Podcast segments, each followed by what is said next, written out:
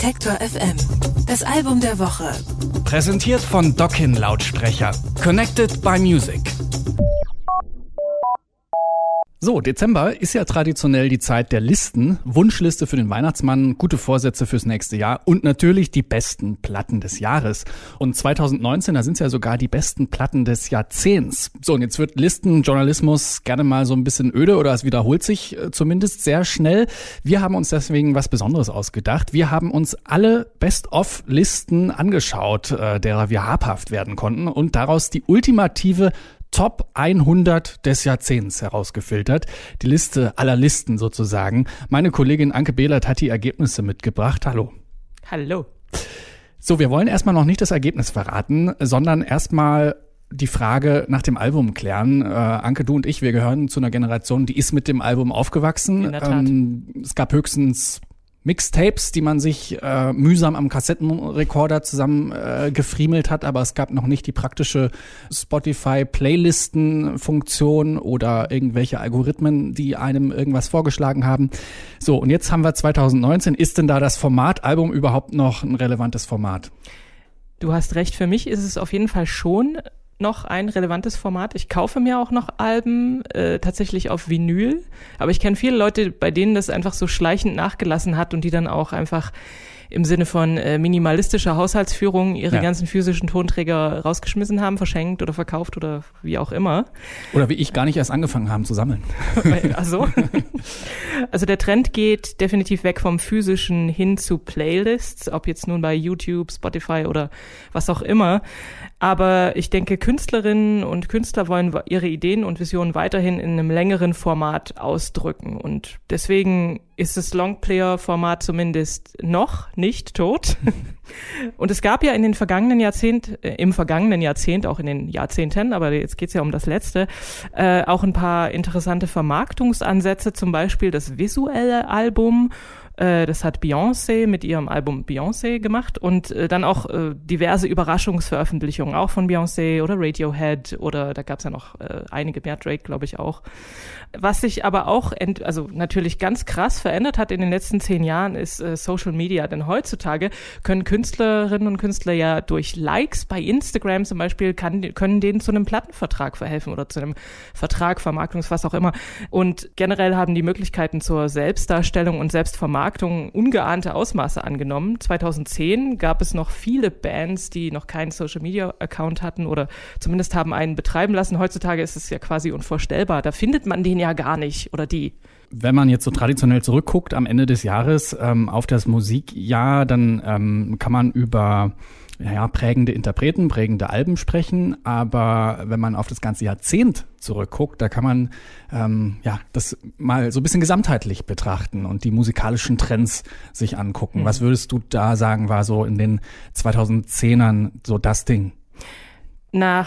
Nachdem ja die Nullerjahre noch stark durch Gitarrenbands geprägt waren, Stichwort Interpol, Franz Ferdinand und so weiter, hat sich dann tatsächlich die Frage gestellt, was kommt als nächstes? Und ich glaube, wer die letzten zehn Jahre nicht unter einem Stein gelebt hat, der kann sich die Frage schon selber beantworten, denn äh, Rap, Hip-Hop und RB haben wie kaum anderes das Musikgeschehen des Jahrzehnts dominiert.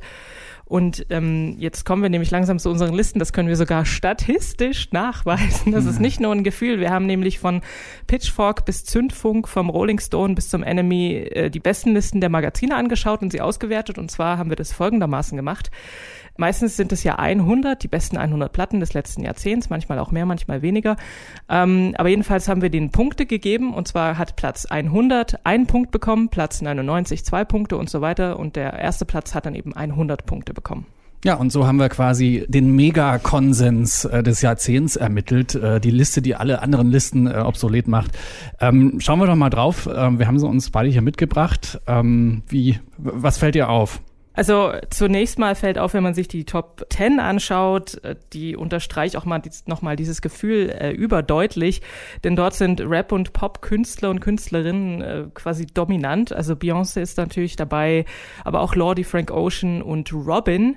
Und dann äh, gibt's noch einen Namen, der mich ein bisschen überrascht hat, und zwar ist äh, David Bowie mit seinem Album Black Star. Der hat es auch ziemlich weit nach oben geschafft. I've got can't be stolen. Everybody knows me now.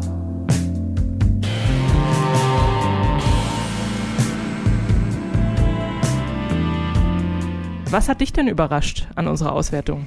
Ja, David Bowie auf alle Fälle auch. Wenn man sich die Top Ten so anguckt, ne, dann ist es erstmal Hip-Hop, Hip-Hop, Hip-Hop, R&B, Hip-Hop. Äh, es gibt ein, ähm, sagen wir mal, Pop-Dance-Album von Robin auf mhm. äh, Platz sieben, aber das ist dann schon doch sehr äh, Kendrick Lamar, äh, Kanye West, Beyoncé äh, getränkt. Lastig. Äh, ja, was man da oben findet. Ich hätte fast erwartet, dass äh, Billie Eilish noch ein bisschen weiter oben landet. Ich glaube, in der Liste ist sie hier auf Platz 42 gelandet ich habe da schon auch so den Eindruck, dass das jetzt so, zumindest in diesem Jahr, so die Künstlerin ist, hm. die die meisten Wellen äh, gemacht hat ja. und wo irgendwie, ähm, ich erinnere mich an die an die Tracks and Traces Aufzeichnung, die ich mit Bosse hatte, der halt meinte, ja, ich habe eine Tochter und ähm, was für mich halt früher Nirvana war, das ist für die halt Billie Eilish. Aha. Oder hier eine, eine Tochter, andere Tochter von einer Kollegin von uns, die dann beim Dockville irgendwie drei Stunden vorher sich schon vorne anstellt und wartet auf Billie Eilish und dann total ausrastet, wenn sie da ist. Also so ein generationsübergreifendes, das ist jetzt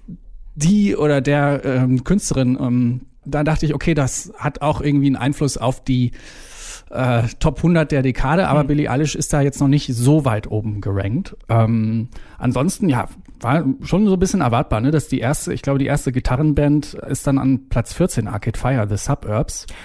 Äh, nee, Sufjan Stevens, Karen Lowell ist auch noch ein ziemlich eindeutiges ja. Gitarrenalbum. Die sind, der ist auf Platz Bisschen 12. seichtere Gitarren. Aber das, das hat mir zumindest gezeigt, dass die Gitarre noch nicht ganz tot ist.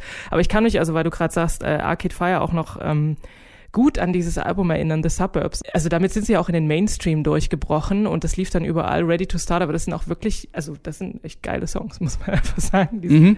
Ja, sind, sind super Songs, aber da gehe ich so ein bisschen auch, ähm, es gibt so, ein, ähm, so eine Rubrik im Musikexpress, heißt es, glaube ich, von Linus Volkmann, verhasste Klassiker. Aha. Und da ist auch äh, ein Verriss zu The Suburbs von Arcade Fire dabei. Okay. Er sagt, das ist so ein bisschen das Gymnasiasten-Indie-Spießer-Album.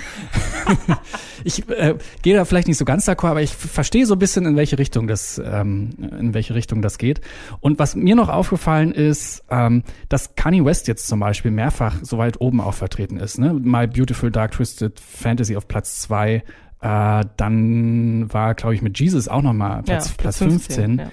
Ähm, man, man, kann ja zumindest die Frage stellen, ob Kanye West nicht in den Nullern, also in dem Jahrzehnt davor, die besseren Alben gemacht hat, äh, so wie das vielleicht bei Bon Iver vielleicht auch der Fall ist. Ne? Wir, wir haben äh, Bon mhm. Mit seinem selbstbetitelten, was war's, zweites, drittes Album.